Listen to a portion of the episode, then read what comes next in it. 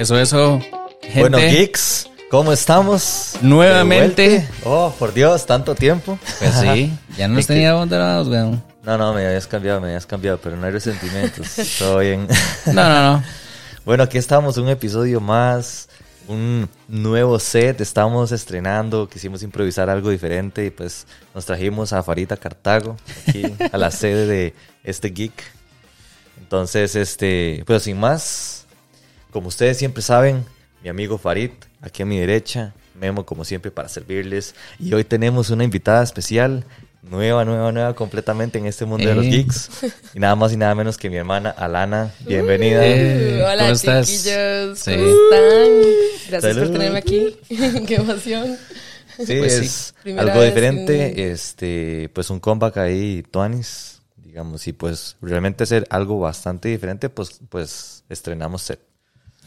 Pues sí, hoy vamos a hablar de todo un poco. Vamos a empezar a hablar de eh, qué nos pareció el Connector Day desde tres ópticas diferentes. Que, que son bastante curiosas. me, me emociona bastante. Va a traer bastante sazoncito a la mesa. Sí, para que ustedes tengan una idea ahí, tuvimos como pues la perspectiva de nuestro amigo Farid en el lado de la prensa, que pues ya es un backstage distinto, pues yo estuve con la parte de la tienda también, pues viendo otra perspectiva y demás. Y aquí nuestra amiga Lana estuvo en la parte de también backstage y Tomando Ot- fotitos y la experiencia como tal también de, de lo que es el Connector Day. Y Lo pues, geek. ¿qué les pareció en general el Connector Day? ¿Era lo mismo que la Comic Con? ¿Era un evento diferente? ¿Qué les pareció? Pues a mí me pareció increíble, eh, pues si es algo muy diferente, es un enfoque muy distinto completamente del Comic Con al, al Connector Day. Eh, estuvo Tuanis, hubieron cosas distintas en referencia al Comic Con que a mí me gustaron realmente y otras cosas que pues no tanto, que tal vez perjudicaron ahí en este lado de la, de la perspectiva, pero estuvo vacilón. Sí, esto vaciló. Realmente, eh, bueno, hola todos. Eh, muy feliz de estar aquí y obviamente también de hablar de todo esto, porque desde la perspectiva que no, que yo no tampoco soy como tan geek, igual creo que sí estuvo, o sea, muy interesante al, al Comic Con pasado. Y igual como con algunos, algunos hits tal vez de, de lo que fue, pero sí es un enfoque diferente porque es más del lado gamer, ¿verdad? Entonces Ajá. como que, como que sí pude palpar también un poco más de, de esa cultura a full y de lo que es como todo el mundo de los esports, que es una de las cosas que más me, me sorprendieron. Ajá. Ah, sí. Es como, literalmente es como Eh, ya Como es un deporte. ajá, esa- no, no, ya, Es ya que es como una comunidad que es bastante grande. Ya vos, digamos, estando ahí, vos te das cuenta también como del, de esta pasión que siente la gente por los esports. Porque, o sea, vos estás ahí en el, en el esports arena y vos decís, o sea, se te contagia así la fiebre y todo el mundo, wow, man, sí, qué bueno. Y sí. demasiado. Yo, yo realmente escuché varias personas que decían que no iban a ir porque les parecía que era como lo mismo. O sea, que, que no iba a haber ninguna innovación o nada diferente entre el Comic Con y el Connector Day basado en que eran el mismo lugar. Sin embargo, habiendo asistido a ambos, yo sí puedo decir que los dos tienen identidades diferentes. que pueden compartir ciertas cosas porque obviamente estamos hablando de la, de la misma comunidad, digamos, se puede decir. Entonces, pues tal vez hay cosas que son similares, pero sí el enfoque es distinto. O sea, Sí. es completamente distinto. Es una experiencia distinta, yo creo, como que está enfocado para, para experiencias distintas y este sí que de, que de fijo fue como muy interesante para mí. Primero también ver como el rango de edades eh, que están involucrados con todo este mundo gaming.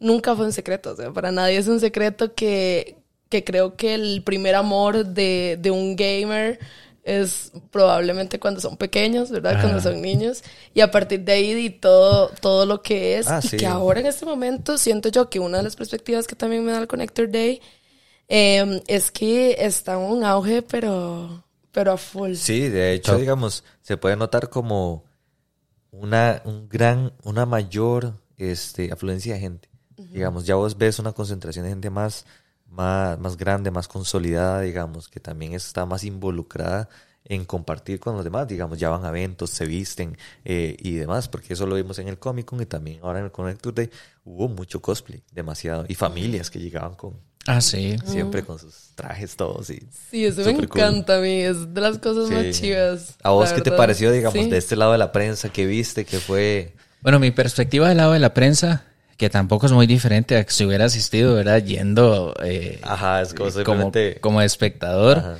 era... Digamos que esta vez como que grabé un poco más que la vez pasada, entonces como que estuve más metido en, en esa área. Igual tampoco fue como que estuve haciendo entrevistas a todas las personas, ¿verdad? Porque no me, no me enfoqué en esa área. Pero yo sí sentí que el evento como tal fue muy diferente. Al menos yo no visité un saloncito que había, digamos, es que el, centro de convenciones tiene dos salones grandes que están interconectados. Después está como el pasadizo. Donde están los, co- eh, los vendedores y todo. El, digamos, el pasadizo donde estaba como la sala de prensa, donde tenía la exhibición de figuras. sí. Y después hay otro salón ahí, que ese yo no lo había... eh, Ah, sí, vi- vos continuás, vos haces Call la vara. Yo no, yo no había visitado Ajá. eso el sábado. Y cuando entré el domingo, porque a mí se me había olvidado completamente que ese salón existía, ma, estaba full de gente jugando, full, en todo lado, completamente. Todo el salón era, era gaming.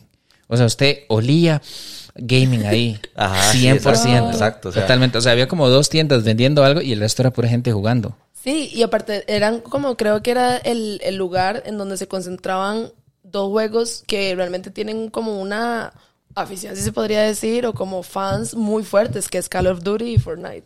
O sea, Sí. era como, entonces, claro, de fijo sentiste eso porque está, se Y siente en el lo, otro, lo otro que sí me sorprendió bastante fue eh, que ya los eventos que tenían en el Monge Arena, ¿verdad? Eran de gente que jugaba ya LOL profesional. Exacto, exacto. Y, y ya iban todos los maes ahí. Eh, uniformados y la vara, de estrategias, así. entonces, entonces, digamos que en este momento, al, al menos de, lo- de la experiencia que yo conozco, porque yo no estoy muy metido en eSports, es que yo sé que LOL es de los que más rentable es Ah, a la sí, hora claro. de, de jugar a nivel profesional, digamos. Totalmente. De hecho, hay un documental en Netflix que habla de League of Legends, de cómo estuvo la vara de la creación y cómo se dio este, esta, esta explosión y este, este gran, porque hacían eventos mundiales de, de miles de dólares de premios y, o sea, Ah, sí. increíble. Y le dan increíble. como mucha exposición a- al que en ese momento era el campeón. Entonces la historia es súper cool porque, porque sí también puedes palpar un toque como lo que hay detrás de, de todas estas personas que al final es un deporte, viven de eso y hay pasión. O sea, es que no hay más que, que pasión. Es Sí, fuerte. porque, porque yo siento que es muy diferente cuando vos eres un jugador de esports a ser un streaming, para ser Ah. un streamer. Porque digamos, el streamer usted se puede echar ocho horas de streamer. Ajá, para que exacto. eso es estar jugando N cantidad de cosas. Y cuando vos ya eres un jugador profesional de esports, es que vos estás rankeando. Exacto, exacto. Estás Vos vas a jugando. competir. Exacto. Exacto. Vos literalmente no estás jugando. Exacto, no, o sea, no, no, no. estás jugando por ching, estás jugando para rankear, para llegar al top Qué fuerte. Exacto. fuerte. Y entonces yo creo que ahí es donde está la, la di- gran diferencia entre los que juegan, o los gamers que son por, por afición, porque les cuadra, y ya los que se lo toman Al chile, a como un pecho, brete, digamos, así que como se un levantan trabajo. a bretear, ma, y es como entrenar en cantidad de horas, ma, y después ver cómo está el asunto en- a nivel global, digamos, eventos y, todo eso X se cosas. nota. O sea, todo Sí, eso claro. trabajado que se nota. También del el furor. O sea, el furor como que se vive eh, de los partidos, ¿verdad? O sea, bueno, se, sí, Partidas. se llaman Ajá. las partidas. Ajá, Sí. Eh, y eso me encanta porque di, detrás obviamente de, de todo eso hay una preparación exhaustiva y que al final ellos llegan a darlo todo y es que se nota. Y una de las cosas que también más me gustó, que complementan mucho eso, son las personas que lo narran. Ah, sí. Increíble. O sea, Así es, que guau. ahí tiene que haber sentimiento, y no cualquiera lo puede, digamos, lo puede hacer. O sea, Ah, no. No, O sea, es una vara que, o sea, se tiene que traer, porque, madre, tienes que transmitir esa, esa vibra para que la gente también se, se, se, se empape, digamos, y lo sienta y lo Es viva que- y explote. ¿Sabe- ¿Sabes cómo yo comparo? ¿Cómo comparo yo esos, esos narradores? Como los que narran un partido de fútbol. Los narradores conocen las reglas, conocen cómo funciona el fútbol. y Exacto, entonces, son cuando ellos narran el partido, Entonces están Lo muy, viven. exacto, están muy metidos en la vara. Es que al, no, es lo mismo que, que me pongan a mí a narrar un- una partida de LOL y yo nunca he jugado LOL. O sea, yo no sé cómo funcionan las tácticas ni nada. Entonces yo puedo, eh, el bichito verde está peleando contra el bichito azul, entonces no va a ser nunca lo mismo. No, jamás, jamás, jamás. No, no, no. O sea, es que vos no podés transmitir algo que no sentís. Y también por Eh. las probabilidades, eso es lo que yo pensaba, es como, ¿qué probabilidad hay de que alguien que no sepa lo que está pasando, que narre cosas que no te esperabas, que es lo que puede pasar en un juego? De hecho, ese? que estas personas incluso hacen que la situación sea más inmersiva, que vos veas más detalles de, los que, de lo que está pasando que tal vez vos no mirás porque estás tratando de ver el big picture, pero es como ya de, oh, mae, eh, un detalle de, algún, eh, de alguna situación. Pues sí. Darle ahí, es, ese- ahí es- ahí es donde uno pone especialista en esports. Sí, total, ya está.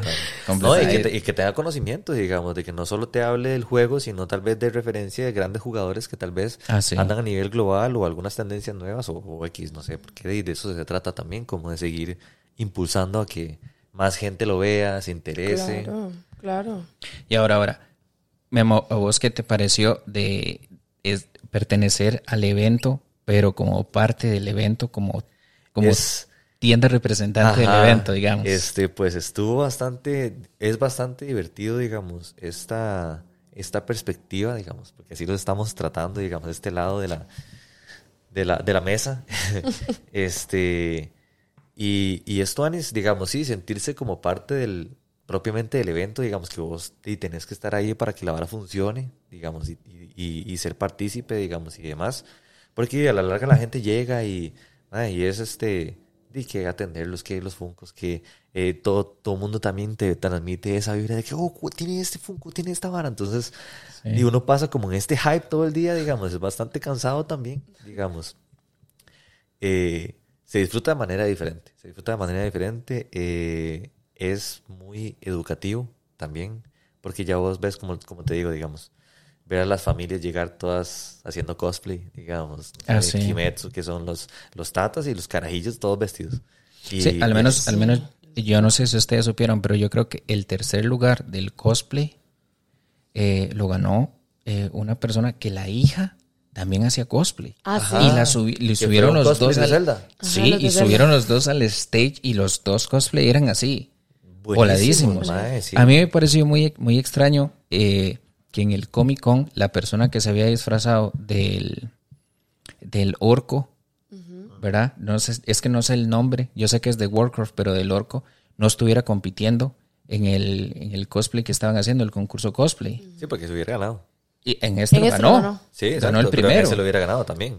Sin embargo, el pasado que lo ganó, el, el, el que eh, personificó al Doctor Strange, estaba muy top. Estaba muy sí, bueno. Estaba sí, muy top. Y Estos es que él- él otros- como que era la esencia un poco también de, de ese personaje. ¿no? el, el Sí. mae, Sí. el mae estaba bien, bien hecho para. Sí, sí, sí, sí. Y el token de se zafaba la, la capa, La capa. y la movía, sí, no, estaba, Mae, es estaba muy bien cosplays, hecho. puta, hay que pensar, mae, el chile. Yo he visto unos que... Un día verdad. uno de Hawks, de My Hero, mae, buenísimo, que la- los brazos de la madre Ah, en las sí. alas, sí. Ajá, eso es buenísimo. Muy top, Y, muy y- top. y, bueno, al menos yo que andaba ahí, ¿verdad? Sacando fotos y videos de toda la, la cosa, me di cuenta que la gente que ya suele hacer cosplay más regularmente, uno llega y puedo sacar de una foto y entonces ellos se quedan ahí, usted les saca todas las fotos y los videos y lo que quiera y después se le acercan a uno. Este, ¿y ustedes quiénes son? ¿Dónde me van a etiquetar? Y andan carnets. Les- este, usted me puede encontrar Como aquí. tarjetas de presentación. Sí, de una. Increíble. Y fue- Es impresionante. Ay, de hecho, Estuvo uno ve ahí bien. en el registro, digamos, de las redes, digamos, cómo es, como, oh, me pueden pasar esta foto, no sé qué, bla, bla, bla, y es como, madre, demasiado increíble.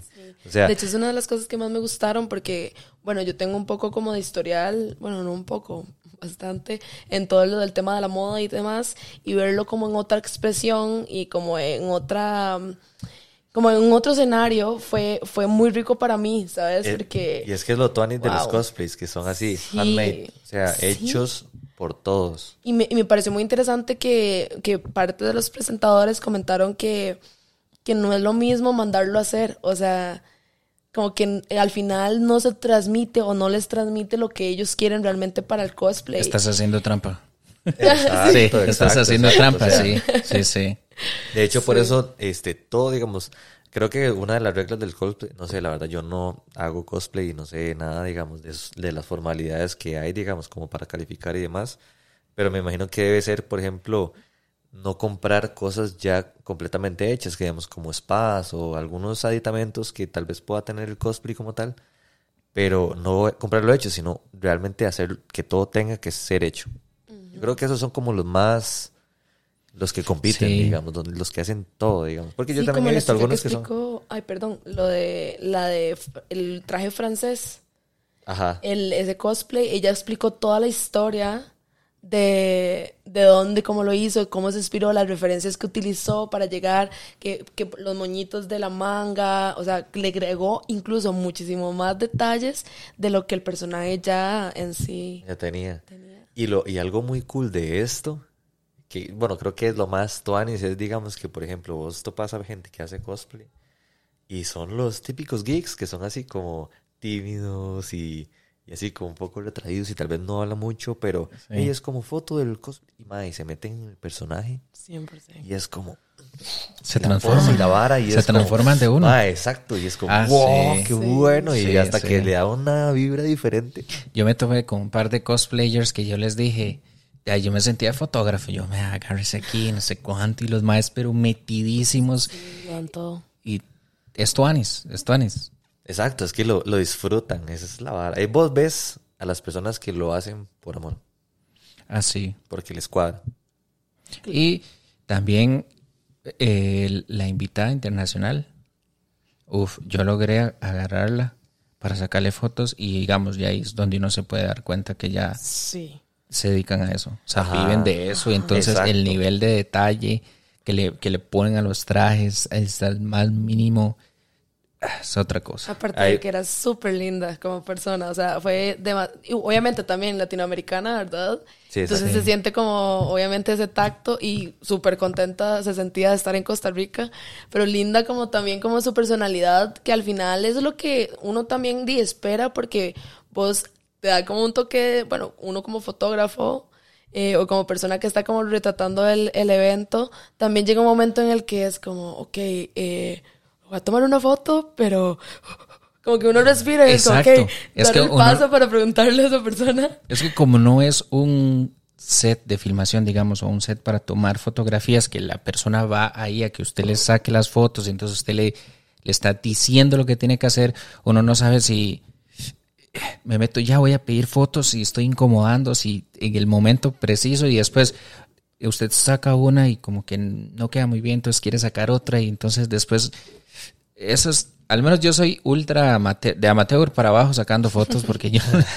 no me dedico a eso. Pero, pero es súper vacilón y uno no sabe como el momento exacto. Y creo que es por la escuela o algo así, sinceramente. Que No, uno no la tiene. De que, de que, o sea, no es solo como el hecho de llegar y, y tal vez interrumpir como ese momento que no sabes exactamente la situación que esa persona está pasando Ajá. o está haciendo, eh, sino también el, el hecho de que llegas y, y el- las palabras que vos digas primeramente van a marcar mucho lo que va a ser la fotografía. Ajá, Ya, exacto. como, como vos rompes el hielo, va a marcar mucho la, la fotografía. ¿Por qué? Porque al final la, la persona eh, te va a dar como se siente cómoda, Sí. ¿sabes? Sí, la hiciste sentir cómoda en el, en el approach que hiciste, digamos. Exacto. Cuando te aproximaste le dijiste, mira, te puedo. Ajá. Y es como, Y eso es un efecto rebote para el fotógrafo, porque si también la persona es súper linda, como, como en este caso la cosplayer que llegó a Connector Day, Ajá. dije, wow, perfecto, o sea, conexión, se, se siente una amplitud de que tal vez le decís, ok, no me salió tan bien, otra fotito. Y es que, y es que también son como muy abiertos, ¿verdad? Es que hay personas de que es así como que agarrarlas con pinzas, ¿verdad? Y, y póngala ya. Pero, pero realmente yo sentí que era súper accesible. Y no solo ella, sino que los, los demás panelistas, los, los invitados que trajeron internacionales estaban súper accesibles. Realmente yo no sé a nivel de administración cuál habrá sido la negociación que tuvieron con ellos, pero fue muy diferente el, el approach que tuvieron con ellos en el Connector de que hubo en el Comic Con. Porque el- en el Comic Con estaban así como al fondo y había que hacer una fila y Y, o sea, no sé si había guardas de seguridad y bodyguards y todo ahí, ¿verdad? Pero con ellos, ellos estaban sentados ahí, usted llegaba y hablaba con ellos, les tomaba una foto, ellos firmaban, o sea, súper accesibles, estaban así en el puro, el puro principio del Ajá, salón. como en el lobby, Exacto, no, no era difícil, Completamente. o sea, sí. Es que ma, esas filas y todo, digamos, también la gente se agüeva porque dice, no, tengo que hacer otras cosas, quiero ver esto, tal vez están haciendo van, eh, para competir en algún torneo o algo así. Ajá. Entonces, como, ah, no, no, y, y no puedo. Pero, ma, sí, esta vez sí estuvo más tuani, de hecho. Este, bueno, menos esa logística estuvo mejor Sí. este, pensada. Pero sí, sí, sí. No, de hecho hubo va- varias cosas que estuvieron bien en referencia, yo creo, al, al Comic Con como lo hemos vivido, digamos. La parte de las comidas, por ejemplo. Esa vara evolucionó a la mil. Gracias, a, a- gracias sí, al porque Señor. fue, fue ¿verdad? caótico, fue caótico. O sea, Yo- imagínate en el, en el pasado, en el Comic Con, la gente pidiendo Uber Eats y todo. Yendo a comer al, al mall porque era más fácil que hacer fila allí. Sí, bueno, es que yo, yo siento que al menos en ese punto particular la administración aprendió. Sí, sí, sí, sí, aprendió. Y yo siento que tal vez hubo como un exceso de feedback por parte de todos los que asistieron, que se quejaron de las comidas, todos, ¿verdad? Exacto, Entonces, exacto. eh, ampliaron la forma, las sillas las cambiaron, la, eh, creo que los restaurantes que habían disponibles había más y era más rápido eh, pedir. O sea, Sí, sí, sí, sí, sí. taparon el, el espacio tan sencillo como tapar el espacio de, del donde estaba el evento hacia el área de comidas techado para que uno no se mojara si llovía y llovió Ma, llovió un Muy montón, como si nunca hubiera llovido. Hubo una, una, hubo una parte donde la vara se volvió, ya no se pudo contener. Y eran esos ríos de agua, esos chorros que caían de los toldos, man, porque ya, Ya está bien. mucho, o sea. Es- aguantaron bastante bien y todo, pero hubo un momento que la vara no funcionó, man. Pues, al menos en esa parte igual era accesible y se seguía lavada y todo. Pero sí, porque eso, es- esa unión que era lo que estaba como, eh, que, que salía como del agua, realmente era en partes en donde la gente igual podría seguir. exacto, era parte de la atracción más bien, yo creo. Dino, yo creo que a todo el mundo le impactó porque es que estaba lloviendo demasiado. Sí, o sí, sea, sí, sí, fue y son cosas que, y como evento masivo, yo creo que también tienes que, que prever. No, pero digamos, esta vez se pudo, eh, uno pudo seguir en el, en el lugar. Uno, vos podías seguir comiendo, digamos, y demás. Era un poco de el agua y todo, pero o sea, Y no fue, fue, como que y, posibilitó y yo siento que fue súper tuanis porque había un puesto de Nova Cinemas que unos diría, ¿qué estaba haciendo el cine ahí metido? Pero usted veía a todo el mundo comiendo palomitas. Exacto. Todo el mundo- y el puesto de Dominos al otro Ajá. lado, con la pizza. Entonces Con fue súper inteligente de meter esos, esos stands ahí para tener a la gente ey, picando. Sí, sí, sí, exacto, exacto. Para que Y, no. y yo no sé si a ustedes les pasó, pero de un pronto a otro, yo estaba en el evento y volví a ver afuera y era aguacero cerrado. Sí. Y adentro no se oía. Ajá. Yo, yo no sabía que estaba lloviendo. No.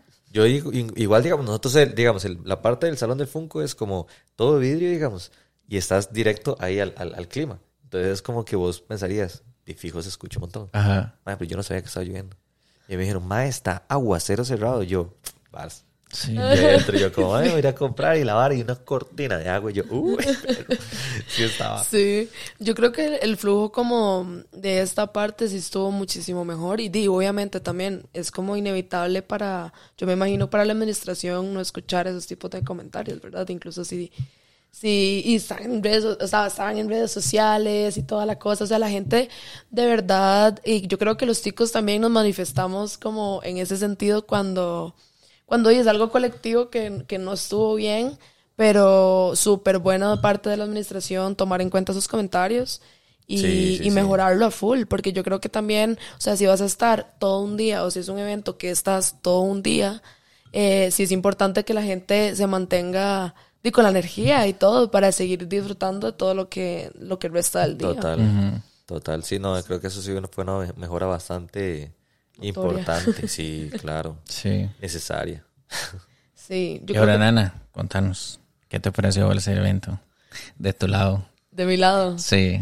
La verdad es que, bueno, o sea, primeramente, eh, a mí me gustan mucho las partes sociales, sinceramente. Y, y toda esa experiencia también es porque hay algo que me llama muchísimo de la comunidad como tal. O sea, creo que me impacta mucho eh, lo familiar que es, eh, me impacta la comunidad tan grande que es, es que, wow.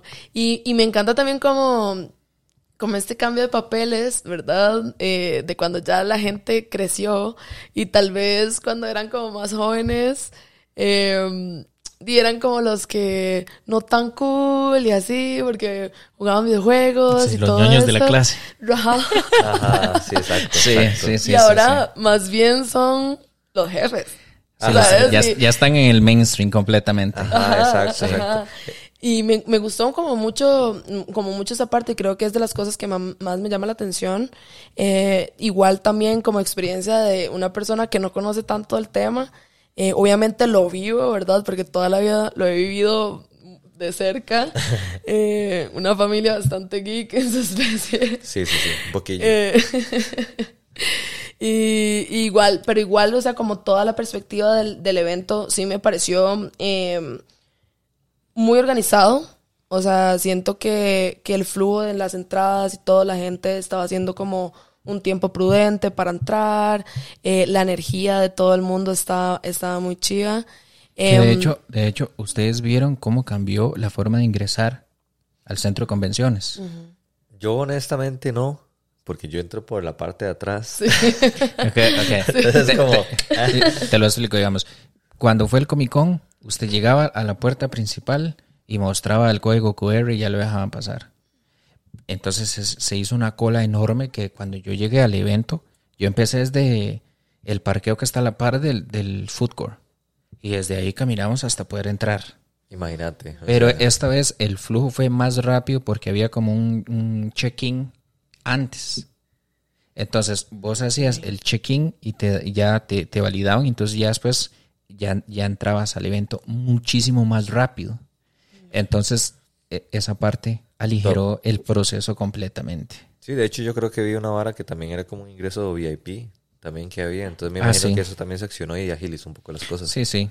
Eso yo creo que sí se conservó. que dejaron el, la entrada preferencial para todas las personas que iban Ah, haciendo con- cosplay. sí, que tenían Eh, también el, esta- este frame ahí para poder posar y fotos Ajá. y demás Ajá, de, ingreso. Ajá. Entonces, ellos igual vendían paquetes VIP, que creo que era la misma entrada, si, si más no recuerdo, con la entrada de, de las personas que iban vestidas haciendo cosplay. Entonces, al menos en esa parte particular, yo sí siento que hubo así un improve Bueno. al 100%. Sí, también me gustó muchísimo em, comparado con el Comic Con, incluso no digo que, que estuvo para nada mal, eh, pero me gustó mucho la ponencia de las tiendas que hubo, o sea, como que hubo una esencia diferente Ajá, ajá. en, en estos, en, en las tiendas los vendedores, los que estaban, Ah, los sí. que están en el centro. Y es que siento yo que, digamos, por el tipo de evento que era, también eh, sección de tiendas iba a haber menos. Porque deb- debía haber más áreas de juego, digamos, para que los eventos, que el eSports, que de toda la cuestión, ¿verdad? Sí. Este, pero sí, sí fue una vibra diferente completamente con, con el Comic Con, digamos, en esa parte. Y, y bueno, digamos, también, porque también la idea es tener algo diferente, digamos, y no vas a, no, como decía la gente, es, va a ser algo más de lo mismo, así, pero, pero no, el- realmente el evento es diferente.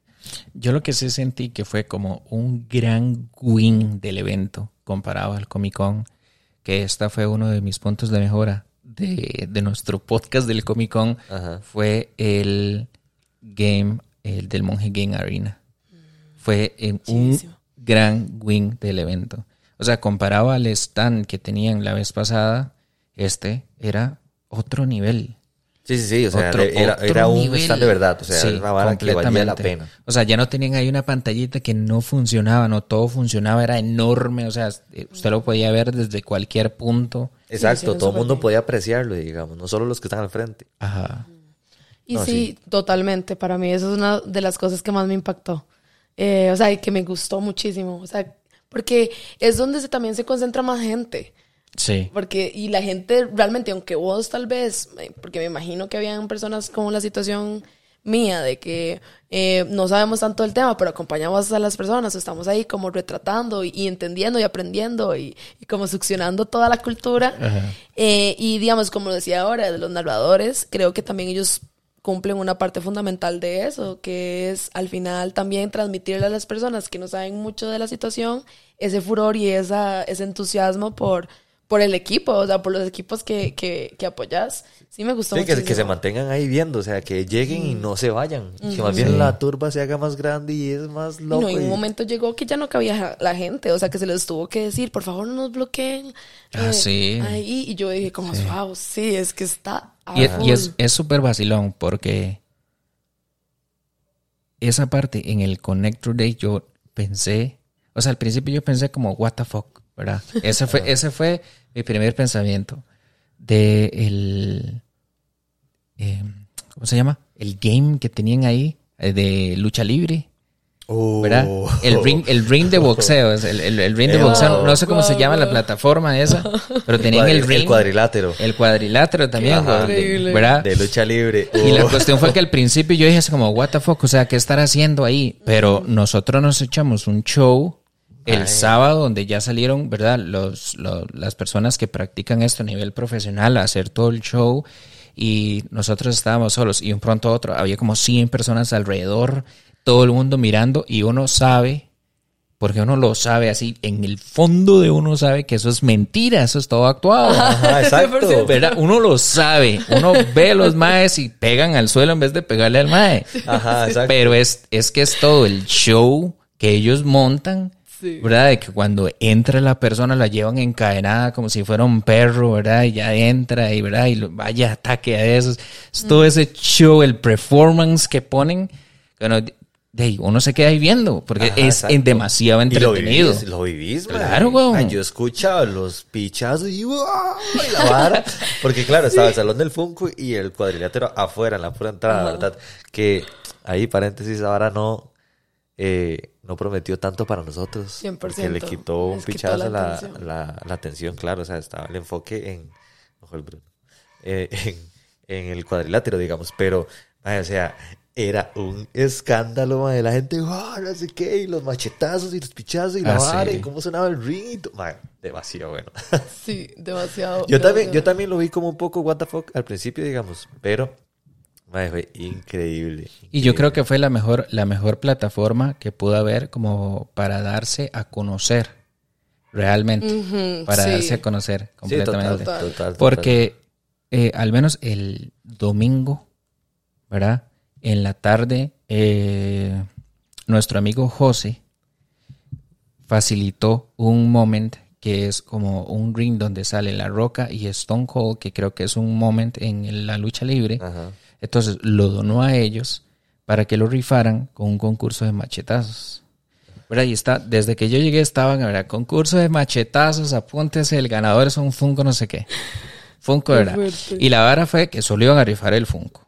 Se apuntaron ocho más, como que faltó uno, entonces ahí uno de los que estaba caliente se metió y se daban unos semejantes pichazos que usted no tiene idea. La gente, cuando, cuando le pegaban la gente, ¡oh! Y todo, pero todo el mundo a coro. Sí. A coro. Sí. Era exagerado. pero es que cómo suenan esas varas, mae, Yo no sé así, si es que le ponen como la madera más sonora que existe posible, porque cada vez que ellos caen es que yo creo que eso es lo que también la gente como relaciona, porque como decís vos, se sabe que es súper falso, ¿verdad? Lo que está, o sea, los, los golpes, eh, pero lo fusionan con lo que es el sonido y yo creo que eso es lo que realmente nos impacta, o sea, como... Sí, no, pero yo creo que los machetazos sí son del Ah, no, sí. Ah, no, ah, no. Ah, sí. sí. Los machetazos sí. No, no, porque, porque el que estaba llevando la, la dinámica era un, un luchador de esos que, que, que pertenecía al crew de ellos y el ma decía,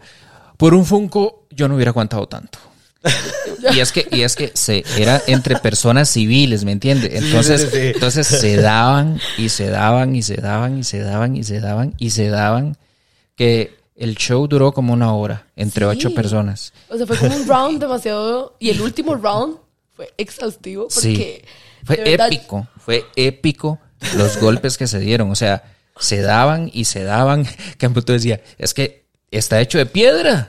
Está hecho de piedra. O sea, al final ellos mostraron el pecho y ya, ya era así, morado. Era un, morete así como desde el hombro así aquí hasta la mitad del esternón. la. Ma, literal. Blackout. Literal. La mano era... La, la administración, al ver que había tanta gente apoyando, porque todo el mundo golpeaba el ring y todo, y todo el mundo les gritaba, eh, yo creo como que le dio al ganador un mes gratis para que fuera a entrenar con ellos.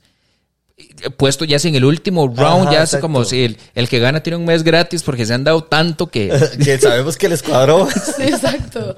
Y, que los estaban al final de cuentas, eh, yo me imagino que ellos no se lo esperaron tampoco. Ah, Porque- no. No, Porque no, es que fue una dedicación. Y shout Ah, out sí. a los que participaron en Sí, esa final y sí. bueno, Al toda la Chile, competencia, sí, porque sí. wow. Ma, estuvo demasiado bueno. Ma, Yo- yo, cada rato me asomaba y todo. Y, me, y yo ma, quedaba ahí y me, me a, ver, a ver si había clientes o algo así. Si me volvía.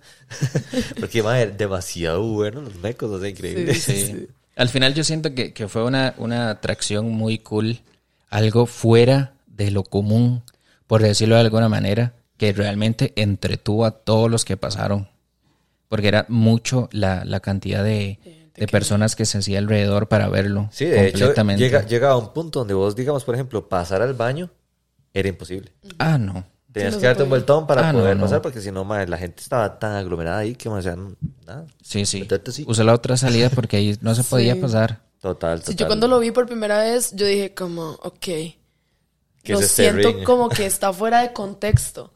Y ya luego cuando, o sea, meramente por lo visual, porque no te lo esperas, o sea, vos de un evento game, gamer tal vez no te esperas ver como unos luchadores, ¿verdad? Pero luego como la vibra también, la locución que los madres le daban y, Ah, sí. o sea, como toda parte como que estaban, en una parte había como los muchachos que supuestamente están narrando también. Ajá, ¡Se exacto. rinde! ¡No! ¡Guau! Sí. Es- Otro machetazo. Sí, Todo el sí. mundo loquísimo con eso. La verdad sí estuvo muy cool. Sí, sí, Esa estuvo hora muy estuvo cool. loca. Estuvo loca. Estu- estuvo muy tuanis esa parte. Y, Sí, y sí, realmente yo, yo siento que en el, en el total hubieron invitados que realmente estuvieron a la altura. Ah, sí, sí, sí. Porque, sí, vamos a ver, invitaron a una muchacha que había sido, que estuvo como en un camp en la NASA.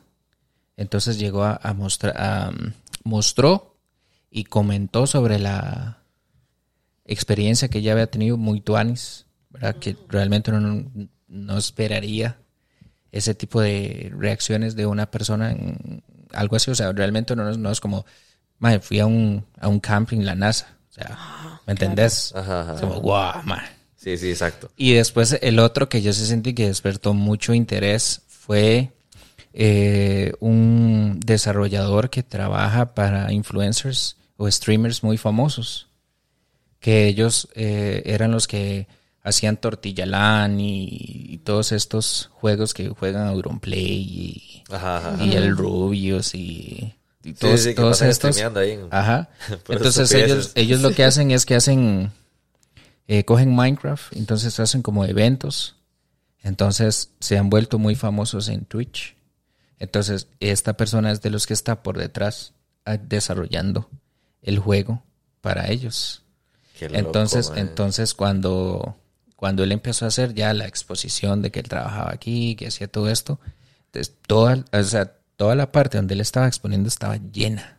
O sea, era de mucho interés para toda la gente. Entonces yo siento que fue un, un súper acierto llevar personas que no... O sea, que uno no pensaría que realmente forman parte de la comunidad.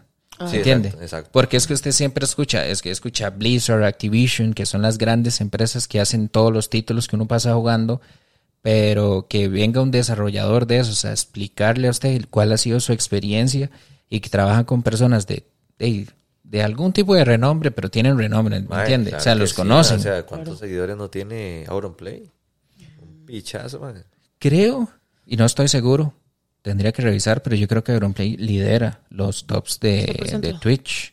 Ahí está entre el primero y el segundo siempre. Entonces es, o sea, Imagínate Y, y- y, claro, y también como Twitch es una plataforma en donde él no lo, no lo banean ni, ni lo bloquean por decir malas palabras ni nada de eso. Entonces es la le vara más orgánica, exacto. Y sí, exacto. por eso es que a cada rato se pasan de eh, disculpando por algo que Ajá. dijeron.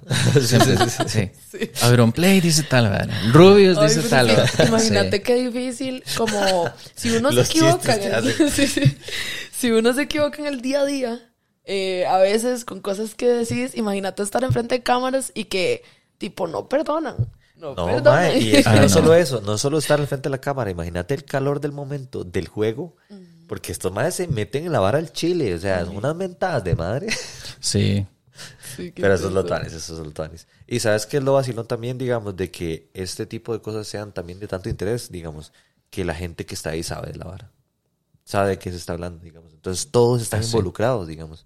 Entonces, mae, eh, estos, estas personas que llegan a exponer todos estos tipos de temas, mae, estos tipos de, de perspectivas y demás, este, se sienten también tan acogidos y debe ser súper genial para ellos sentirse, senta- eh, ver, estar ahí de pie y ver ese montón de gente poniéndoles atención. Claro, Que uno dice, madre puta, uf, debe ser tuanis. claro, sí. Así como expositor debe ser muy tuanes. Sí. Más que todo porque validan el trabajo que uno está haciendo, ¿verdad? Entonces, eh, muchas veces el trabajo de uno como desarrollador o trabaja en ingeniería en sistemas es un trabajo tr- transparente.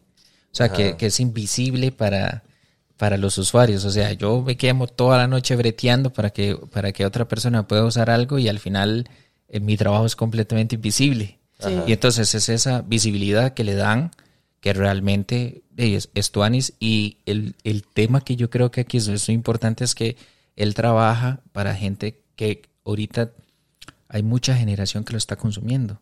Ajá, ¿Me entiendes? Eh, eh, la generación joven consume demasiado eso, entonces está muy trending, Ma, es está muy hot en el... Yo siento que en esta época específicamente, digamos, se está dando tan, esto tan fuerte también gracias a la pandemia. Porque cuánta Ah, sí. gente no salió geek después de la pandemia. Yo o me sea, compré un Nintendo, lo hago público. ma, o sea, me es que- compré mi primer consola en la, en la pandemia. Es que imagínate vos estar ahí en la casa, digamos, full noticias sádicas, así que madre, todas terribles y la vara y, Sí, sí.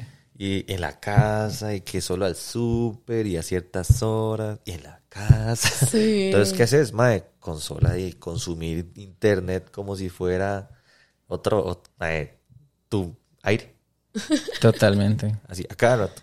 Entonces, Sí. mae, consolas. Y yo creo que también es parte de la evolución eh, que estamos viendo.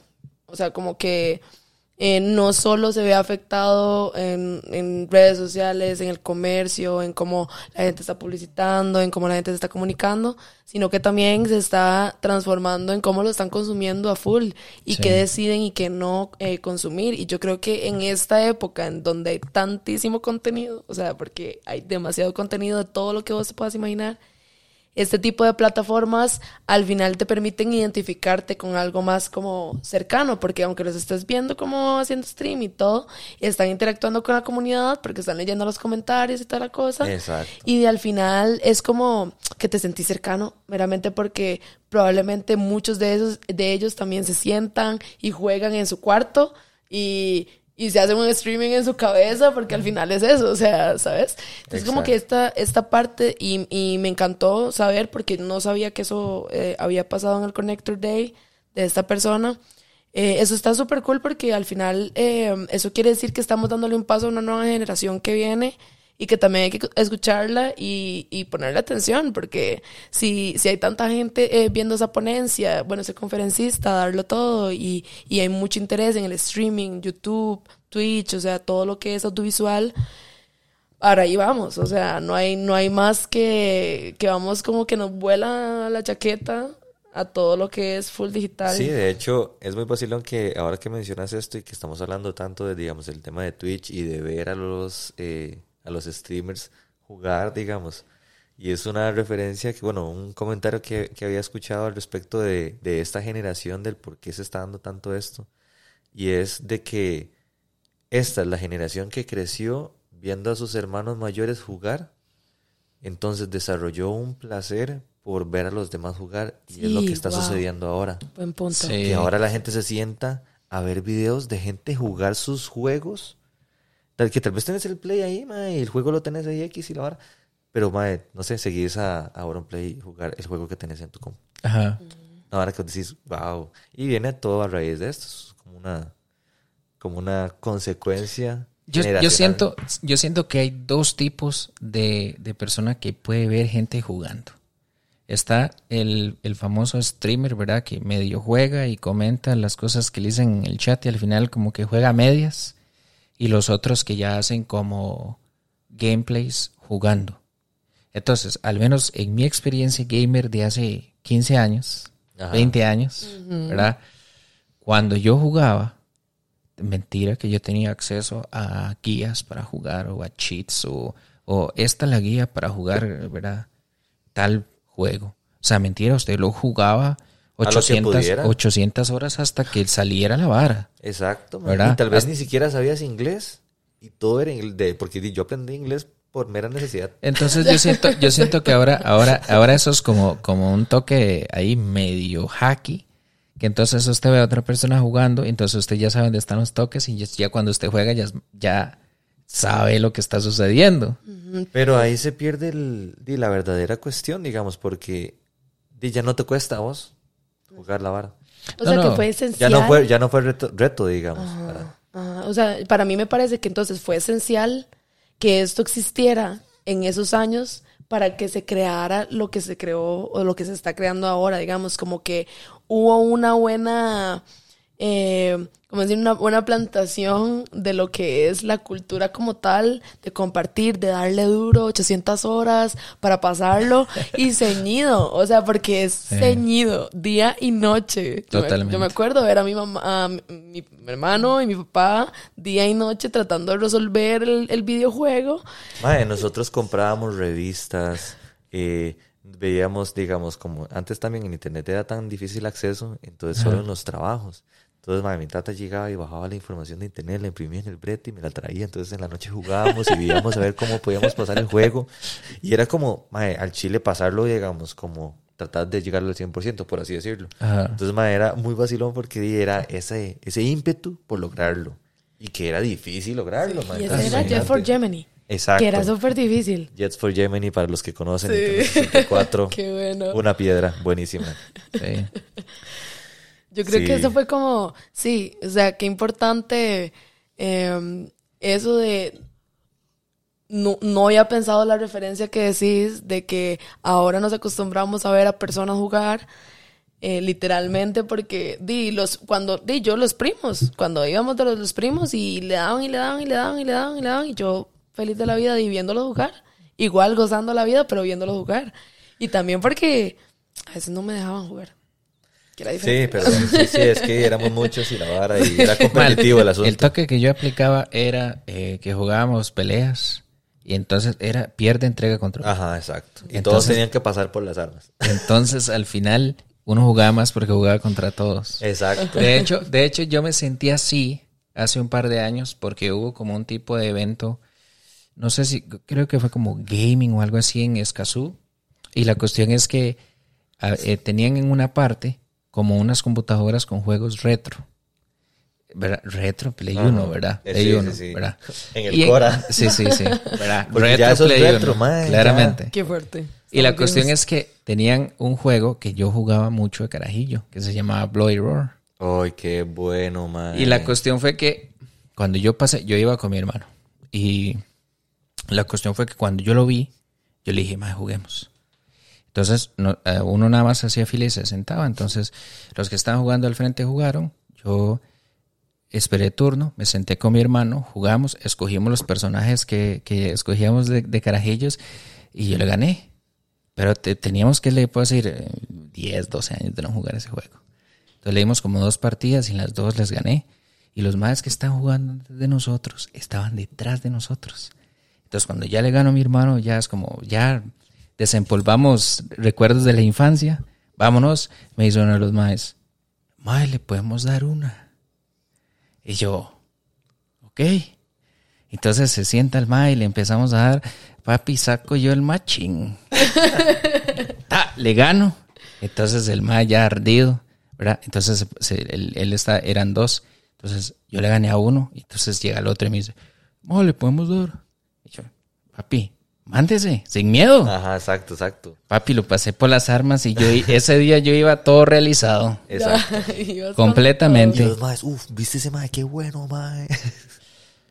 Pero al final, de ahí, yo siento, yo siento que es eso, ese, ese sentimiento que le despierta a uno, ya sea jugando o viendo, porque a veces usted está viendo y está em, emocionado igual como si estuviera jugando. De hecho, a veces uno está viendo a alguien jugar y uno dice, que dicho que no estoy jugando. Sí, porque es una máquina, mae. Sí. Es como, ah, mae, yo no estoy ahí. Esto es verlo jugar.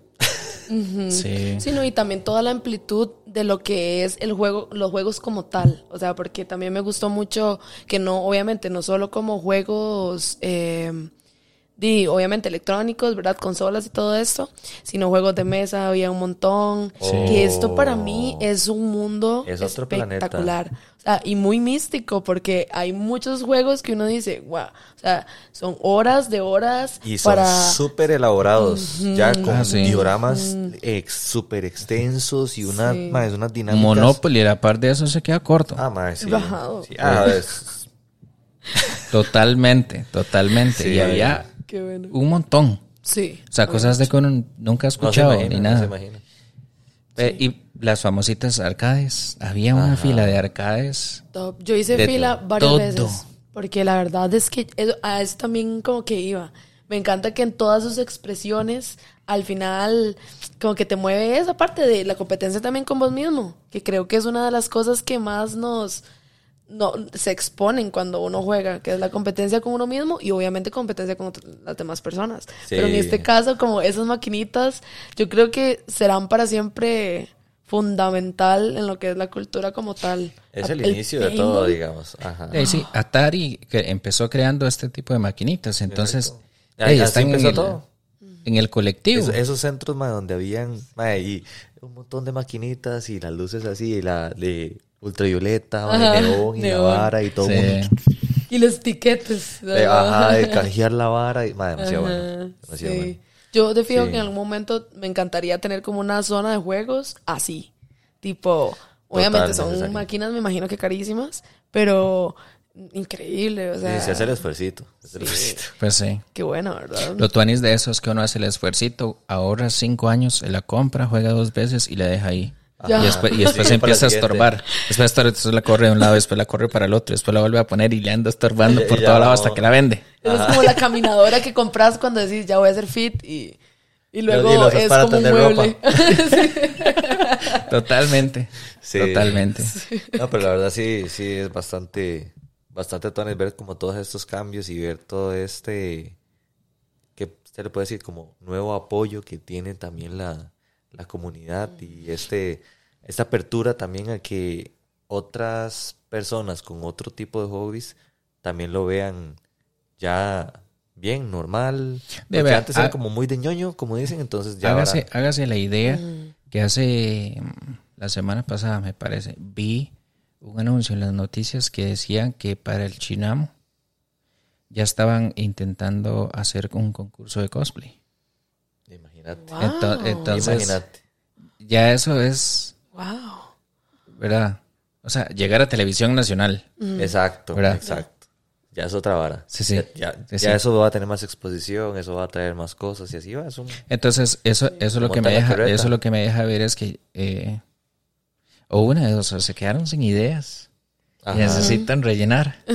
¿verdad? O están viendo que esta comunidad es fuerte. o están viendo que cada vez más es más y más, porque yo creo que el primer evento que yo asistí era en la antigua aduana. Ahí Ah, era, ahí era donde hacían, donde hacían eventos y, y en ese entonces, hace 12 años, 13 años, y igual la gente iba vestida, pero era más de nicho.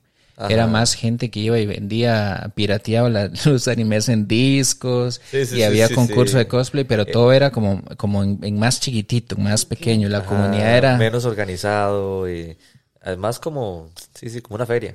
pues sí, sí, era Como como, tipo- era, sí, sí, era como un turno Ajá. de anime, digamos, Ajá, exacto. para que me entienda. Exacto. Para que me entiendan, porque era, era algo, era algo muy casero, o sea, Sí, sí, la sí, antigua aduana, Sí, sí. ¿verdad? Aunque Sí. es un lugar que tiene muchísimo potencial, o sea, para mí, como espacio.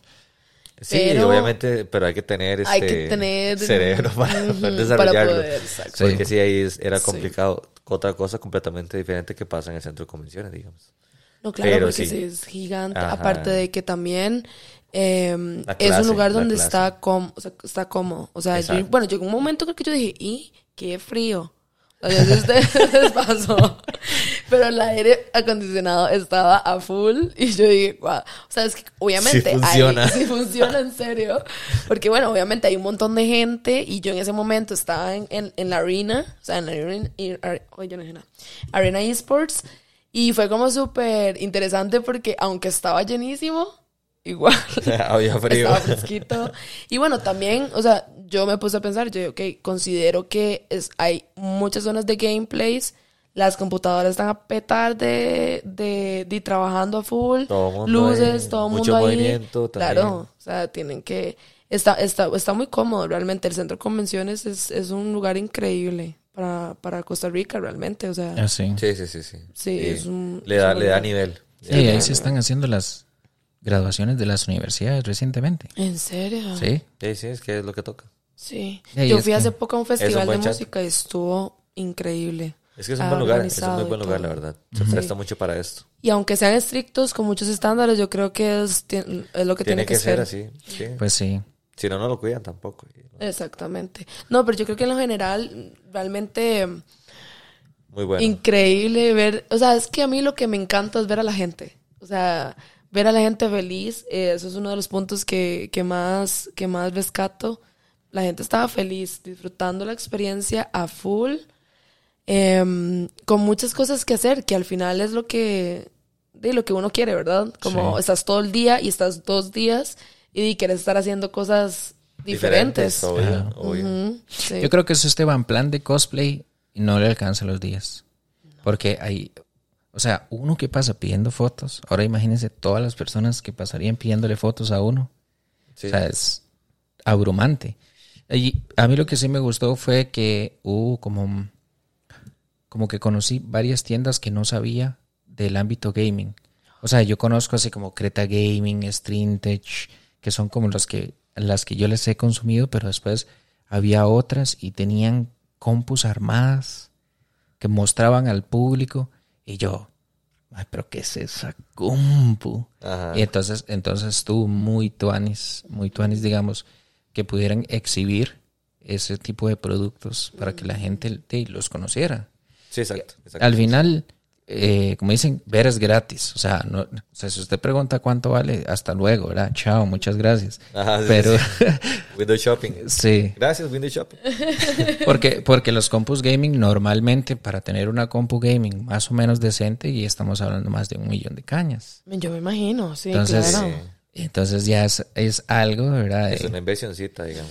Tamaño poco. Y ya después usted que empieza que con la compu y que después con la taza de refresco del monitor y que después este mouse no me gusta y que el, Y el teclado, teclado me con las suena. luces. Y entonces eh, al final usted... El mousepad no me gusta.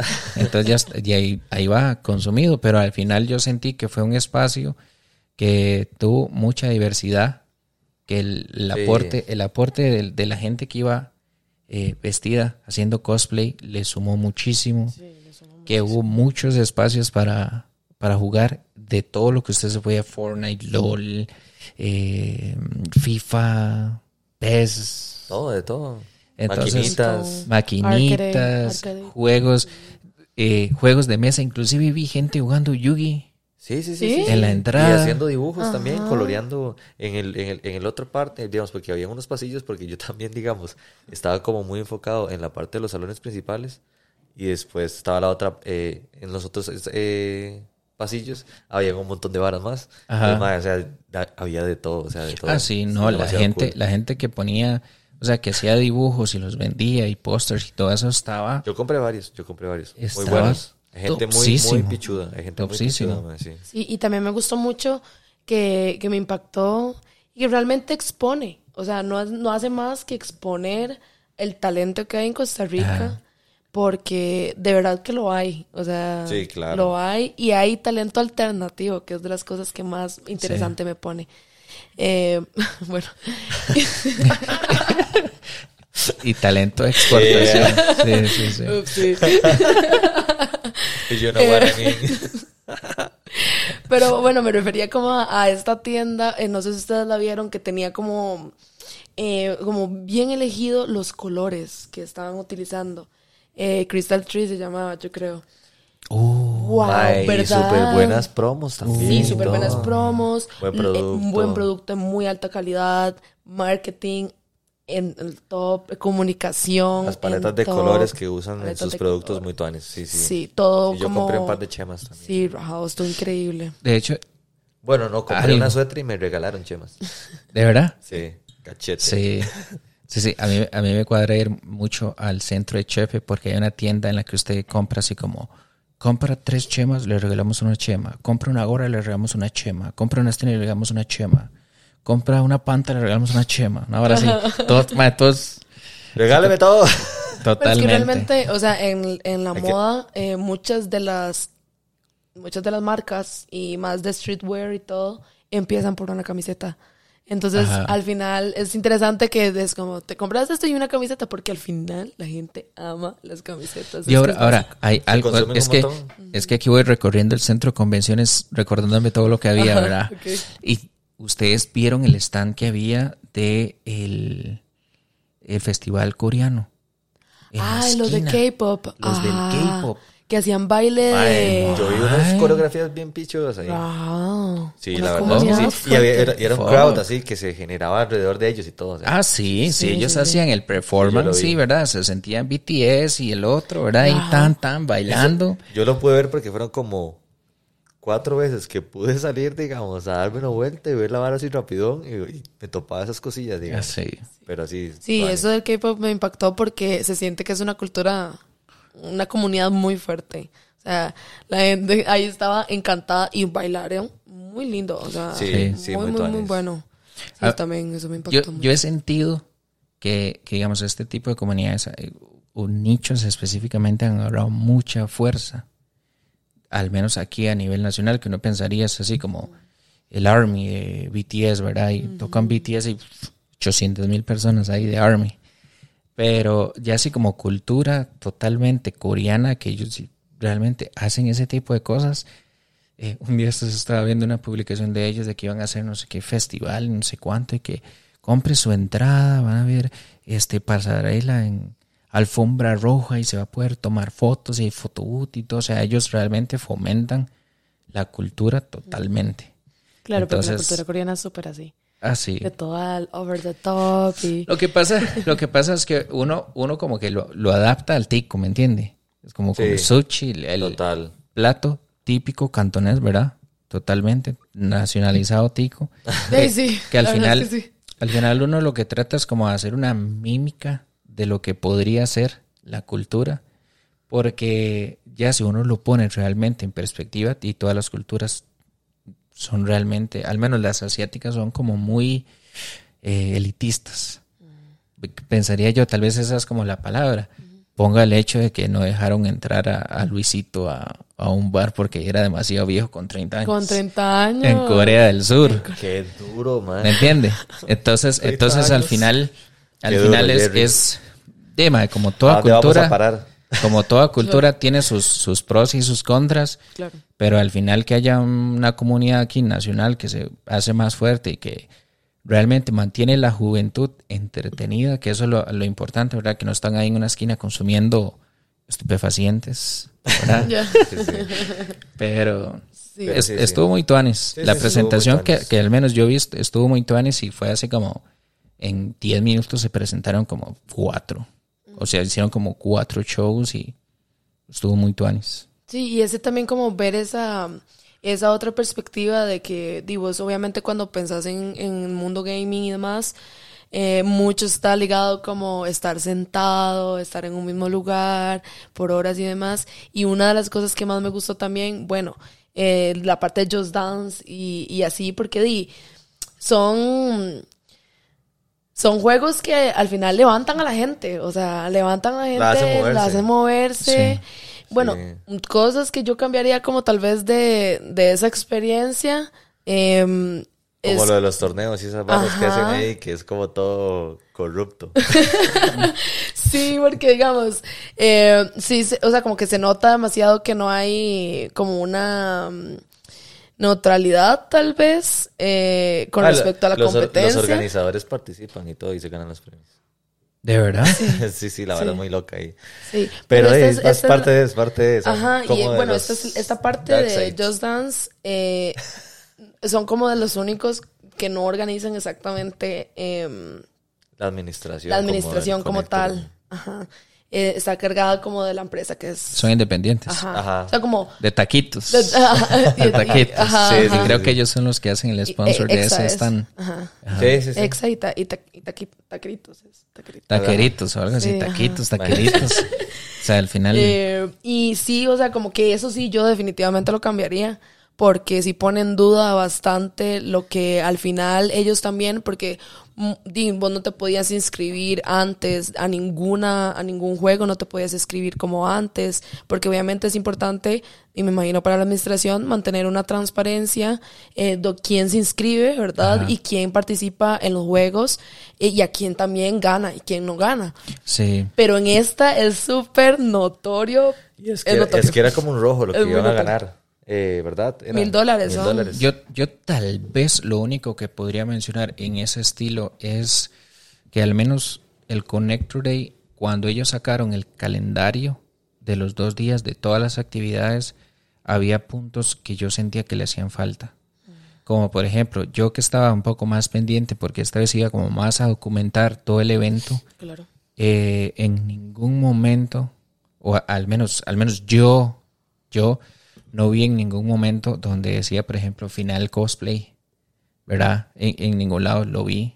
O sea, fue como que yo andaba por ahí, ya había un montón de bulla, entonces me acerqué, ya estaban, ¿verdad? En las últimas.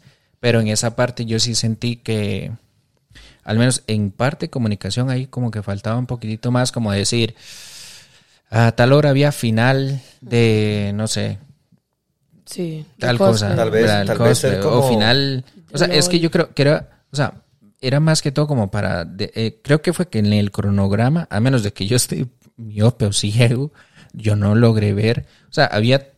Si usted lo revisa ahorita, usted puede ver todas esas charlas que yo le dije. Inclusive el sábado de- venía el, el concierto de la banda Vértigo al, al final del evento y yo, y yo estuve ahí. O sea, había muchos eventos que salían. Pero, por ejemplo, otras actividades que tal vez no, fue- no fueran más grandes o más relevantes realmente no salían. Y la, y la parte, o sea, si usted lee los dos cronogramas, en ningún lado sale lo de los cosplay. Y había concurso cosplay. Y es de las cosas que más llama la atención de la Exacto. gente. Y en- al menos en el cronograma, creo que, o sea, yo no lo vi. A Y menos yo- de, que, sí. de que me lo haya brincado o algo así, pero yo no lo vi. Y lo otro era también, por ejemplo, que ellos anunciaban 20 mil dólares en premios. Pero ahí hay como que, ¿verdad? ¿Quién ganó? ¿En qué sección? ¿Dónde, Este, están, ¿Dónde están los ganadores? o sea, yo no, estoy, yo, yo no estoy reclamando el dinero, nada No, más no, no, estoy no. diciendo como, Me por ejemplo... a, A cantidad porque, porque y- también, digamos, si hay, si hay ganadores de, de premios que involucran dinero y reconocimiento de algún tipo, digamos, debería también haber como una eh, red social que te dé esa información, como "Ah, el ganador del cosplay de Connector Day 2022 ta- es tal. Ajá. Y, y una foto y la vara, de que el de Minecraft tal, de que Just Dance no sé qué, y así también le dan contenido a la vara, porque creo Sí. que en esa parte, este, a nivel de la información, con respecto a lo que dije que deberían ser más concisos, es que también bombardean demasiado, al menos en tema de redes, era demasiado, no de lo mismo, pero como un mismo formato, ya era como mae, una plantilla, pim, pim, pim, y Al final es información que se pierde, como Exacto, que... Sí. tal vez había cosas que vos estabas interesado en buscar y demás, ma, y, y- y entre tanta vara no, no lo podías ver. Sí, porque al menos yo siento que de 20 mil no son nada despreciables para repartir entre un montón de jugadores. Eh, yo sí sé que había torneos cerrados porque ellos los anunciaron, pero había torneos que se hacían el día del evento. Y realmente yo sentí como que hubo un poquito, o sea, como que le hizo falta meterle un poquito más a ese tipo de, de anuncios, ¿me entiende? O sea, como decir, el día del evento tenemos estos y hay gente dentro del staff que está siguiendo estos eventos, entonces está durante todo el evento y cuando hay un ganador, entonces presentan al ganador y yo creo que eso fomenta la competitividad en el entorno gaming que es ultra competitivo. Sí, Entonces, al- entonces, eso yo siento que sería así como el, el puntito que tal vez podría mejorar. sí, 100%. Yo también considero que tal vez, por ejemplo, alguna propuesta, ya eh, hablando de una solución que tal vez eh, sería que pusieran como una pantalla eh, con el cronograma exacto de todo lo que va a pasar, absolutamente todo lo que va a pasar. Entonces, digamos, por ejemplo, si vos estás en la entrada y estás viendo cómo estás viendo como todo el, el, el itinerario ahí, puedes ir a visitarlo constantemente y decir, ok, entonces ahora esto está pasando en, en, en la habitación, bueno, en el centro 1 o en el centro tal. Exacto, entonces vos estás en Ah, sí, constante como sí. eh, alimentándote de qué está sucediendo. ¿Y sabes, sabes dónde creo yo que podría funcionar algo así? En la entrada. 100%. En la entrada, que tengan una un video wall, que se les llaman, que eran eh, algo muy parecido a lo que tenían en el Game Arena, que ponga en este momento, eh, en la arena, la otra arena creo que Se era, está dando esto. ajá, hay eh, concurso de karaoke. O no, o no solo eso, sino que tal vez este, que tengan varias pantallas donde tengan en tiempo real qué está pasando en ciertos, en ciertas Con- áreas. con- bueno. con la- video. Ajá, exacto.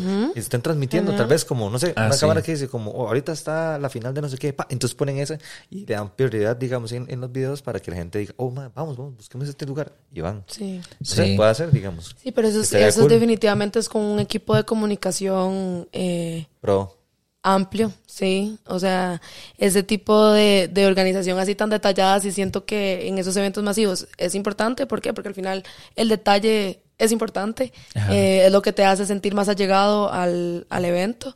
Y yo sí considero que, que di, obviamente se necesita un, me imagino, un equipo de comunicación eh, sólido que esté trabajando a tiempo real, ¿verdad? Y que y también esté contabilizando de todo lo que de, lo que está sucediendo Sí, para que, que la se- gente que sepa, simplemente ¿no? se entere. Sí, sí, que sepa de la Porque- vara, digamos, porque tampoco es nada si no, si no sos parte de la vara, o sea, de la comunidad como tal. Sí. estar empapado para poder darle también ese, ese enfoque, digamos, y ser capaz, digamos, para llevar la línea del, por- del producto que quieren dar, digamos. Sí, otra de las cosas que sí noté que no hubo, que eh, tal vez ahí es que uno quiera como comparar a ambos, porque, ¿verdad? Los dos fueron en el mismo lugar, pero algo que sí siento, o algo que a mí sí me gustó mucho fue que cuando ellos anunciaron el Comic Con, ellos sacaron un mapa en 3D de todas la- las tiendas y todas las cosas que iba a tener, o sea, cómo iba a estar ubicado en el centro de convenciones, que tal vez para este no faltó, o sea, no hubo del todo.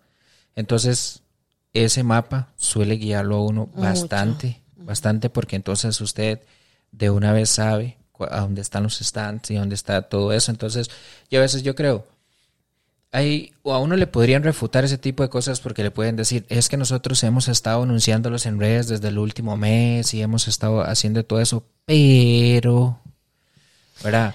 Sí. Cuando uno empieza a asumir las cosas, de que uno asume que la gente sabe, asume que la gente ha estado pendiente de los live, asume que ha estado viendo redes sociales, entonces eh, ahí es donde uno, Perdes el hilo. ahí es donde uno realmente recae en ciertos errores de, de asumir que la gente estuvo conectada. O sea, está bien que, que toda la gente está conectada a redes sociales, pero a veces... Pero tal vez tu contenido fue lo suficientemente atractivo para que de verdad la gente lo Se viera. detenga. Exacto. Porque sí, es detenga a verlo, tanto digamos. lo que hay, o sea, es tanto lo que hay hoy en día de Eh, contenido Ajá, exacto. que se necesita algo literalmente disrupting ajá. completamente, disruptivo y, al... y al- sí siento que debe ser una comunicación de tiempo, o sea, con tiempo, porque Inno- inno- innovando también, innovando, Y, como adaptándose a toda esta nueva tendencia, porque esta vara también va cambiando, se acelera y todo, o sea, y sí, sí, sí.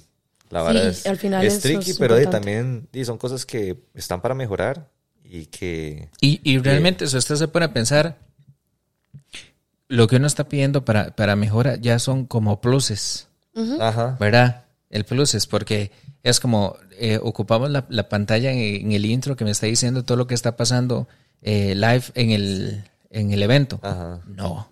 O sea, realmente yo siento que la evolución que hubo entre el Comic Con y el Connector Day en temas funcionales es abismal Cumplió. cumplió 100% mejorando todas las cosas que en el, en el Comic Con no fueron tan, tan provechosas. Ajá. O sea, eh, reacomodaron el escenario, lo hicieron más grande, ampliaron el área de comidas, mejoraron el parqueo, mejoraron las, la, la forma del ingreso a las instalaciones, las cosas estaban mejor acondicionadas, eh, las personas que trajeron a, a ser eh, panelistas eh, estuvo mucho mejor, estuvo más accesible, o sea, realmente si usted, si usted se pone a ver, ellos van mejorando totalmente de un evento a otro, o sea, son eventos completamente diferentes. Igual siempre va a haber puntos de mejora. Siempre, siempre, siempre. Pero ¿Verdad? igual eh, también eh, es bueno este recalcarlo, digamos, sacar todo lo bueno y, eh, y lo que se pueda mejorar, pues que lo haga. También uno como espectador, ¿verdad? De- Pues sí, Exacto. Ah, que, al- que al final la puntos de mejora es como exposición, más exposición, pero en las propias redes de ellos. Que al Mejor, final, mejor al final, al final no es Mejor como que no es como que yo esté ganando algo. O sea, ellos están eh, exponiendo no, pero también el sí propio es- evento de ellos. Sí, ¿Verdad? y vos estás ganando algo porque tenés, tenés información más concreta. Ya. O sea, vas a lo que vos más, te interesa, entonces capta me- mejor a la gente. O sea, eh, sí, al final es, es un conjunto de cosas porque mm, di, si, si te basas también en que vos crees que un evento crezca poco a poco, vaya creciendo, vaya creciendo, vaya creciendo, sí es importante como di, capturar a todas estas personas que, que les gustaría ir, que no saben absolutamente nada del evento. Porque hay mucha gente que geek y gamer que no saben nada del evento, eh, ni siquiera que hacen algo parecido, ¿verdad?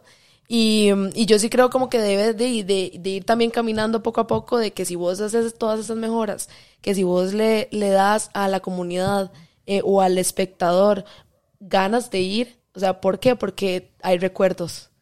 Hay recuerdos de, eh, por ejemplo, eh, no sé si vos eh, para la próxima edición van a poner fotos de todo lo que sucedió, eh, de lo que podés encontrar, de lo que no puedes encontrar. Siento que di la- Sí, como recaps. Hacer videos del recap del, eh, del Connector del 2022. Entonces ya la gente se, se inyecta y dice, uff, este año va a estar más fan y van a hacer esto y aquello. Y Yo, fui parte, yo, yo fui parte de el evento. Ajá, yo salí en las ese fotos. sentimiento de, de participación. Sí. Que al final eso es lo que nos caracteriza a los geeks. Que nosotros somos los protagonistas de nuestras pasiones, porque somos los que jugamos. Pues sí. Sí, la verdad es que sí. Pero Nosotros bueno. somos el protagonista de nuestra propia vida. Uh, ¡Qué dura! Qué Pero bueno, dura, pero chicos, sí. este, Creo ya para es- ir cerrando, conclusiones del evento, ¿qué les pareció? Tuanis, en resumidas cuentas, Tuanis, cosas que mejorar, claro, mae, pero este siempre es, es Tuanis la oportunidad de poder reunir a, de ver a, a reunir a tanta gente que comparte la misma fiebre, digamos. Entonces, también ves esa comodidad de la gente de disfrutar lo que tal vez afuera de ese lugar no es tan tuanis para otras personas X. Pero ahí nosotros estamos ahí en nuestro charco, a cachete. Sí, totalmente. Bueno, yo de fijo que, que lo disfruté bastante porque es un evento que se disfruta. O sea, es que no, no hay duda de que, de que no se disfruta. Eh, hay mucho que hacer. Me gusta también ver eh, que, que la comunidad, que Costa Rica está sonando también en otros países al respecto de esto, que se le está abriendo mucho camino a otras personas, porque rajado que, que en ese evento también nos- no, no tengo duda que hay personas viendo, o sea, hay gente que busca talentos viendo. Eh, y creo que, que eso es importante porque necesitamos, necesitamos que, que la juventud y nosotros, porque literalmente todas las edades vi, eh, y que siga habiendo como esas oportunidades de, de exposición, de juegos sanos, o sea, de, de, de todo que es sano al final de cuentas. Y di no, o sea, cosas de mejorar, claramente yo de que me trabajo, que me, dedico a la comunicación, sí la mejoraría un montón, meramente para, para poder dar un poco más de perspectiva de qué, de qué realmente es, ¿verdad? O sea, que, que hay detrás y no, y no como confiar a ciega, o sea, como ir con los ojos cerrados y confiando de que va a estar cool. Eh, porque sí, eso es genial, hay muchas sorpresas y te sorprendes y demás, pero también como ir eh, con expectativas reales de qué es lo que es el evento, porque hay conferencistas muy buenos, o sea, hay un ambiente cool, hay demasiadas cosas que hacer, me encanta ver tantas marcas diferentes involucradas, de, de varios ámbitos, eso también es increíble. Y no, o sea, que siga pasando esto, ojalá, y, y que siga creciendo y que otras personas también vengan y, y hagan, sigan haciendo esos eventos, porque al final de cuentas, Costa Rica hay talento y se, se nota que hay talento hasta en el gaming a nivel profesional y todo, entonces, wow, que le den duro. Sí. O sea, realmente a mí me sorprendió muchísimo porque yo creo que no solo había gente nacional, creo que había gente de otros lados, ¿verdad? Entonces, eso, mm, más Eleva. allá, ma- o sea, más allá de todo, eleva el evento a otro nivel, digamos, en que eh, podría haber gente que venga de otros lados. O sea, vamos a ver, Como la gente que viaja a los Comic Con en Estados en Unidos. Estados Unidos, correcto. Ajá. Entonces, yo tengo un conocido que me dijo, "Vea, yo fui a San Diego Comic Con y duré cuatro años para comprar las entradas. Es imposible comprarlas. Es imposible, sí. ¿verdad? Pero, o sea, lo tuanis es que ya como que se está solidificando la base, ¿verdad? Y Ajá. entonces de, de ahí para arriba, o sea, solo queda, el, o sea, el cielo es el límite. O sea, ya vimos que de un evento a otro la administración pudo cambiar muchísimas cosas que tal vez no eran favorables, por no decir este bastante mal, ¿verdad? Del primero, pero en el, en el Connector Day los mejoraron a un nivel que realmente, o sea, da gusto. Ahora, la pregunta es, eh, ¿qué nos van a traer en los siguientes eventos? ¿Verdad? ¿Cuál- ¿Qué, qué- ¿Habrá innovación o no? eh, exactamente, Ajá. exactamente, ¿verdad? Porque, Porque si no van a caer en un evento de más de lo mismo. Porque Es- ya llegan, alcanzan el, el, el estándar de ellos ajá, y ya dicen, "Ma, ya no hay, no se hace un evento atractivo para el futuro. Entonces, al menos, al menos yo sí, yo sí salí muy satisfecho de- del evento. O sea, es puedo refutar y sentarme a hablar con alguien que no fue lo mismo que el Comic Con. O sea, fue completamente diferente. Inclusive hasta lo sentí mejor que el Comic Con. Aunque yo sé que, bueno, no sé, estoy eh, suponiendo, ¿verdad? Su- eh, suposiciones responsables. Que, que hubo menos personas que en el Comic Con. Ajá. ¿verdad? Eh, siento que el evento estuvo mejor que el Comic Con en, en, todo, en el todo ámbito, en la forma en la que pusieron los stands, en la que acomodaron todas las áreas, en la que hubo la presentación, y la, los panelistas, la forma de la, eh, las personas que trajeron internacionales, que estuvo en contacto con la comunidad fue mejor.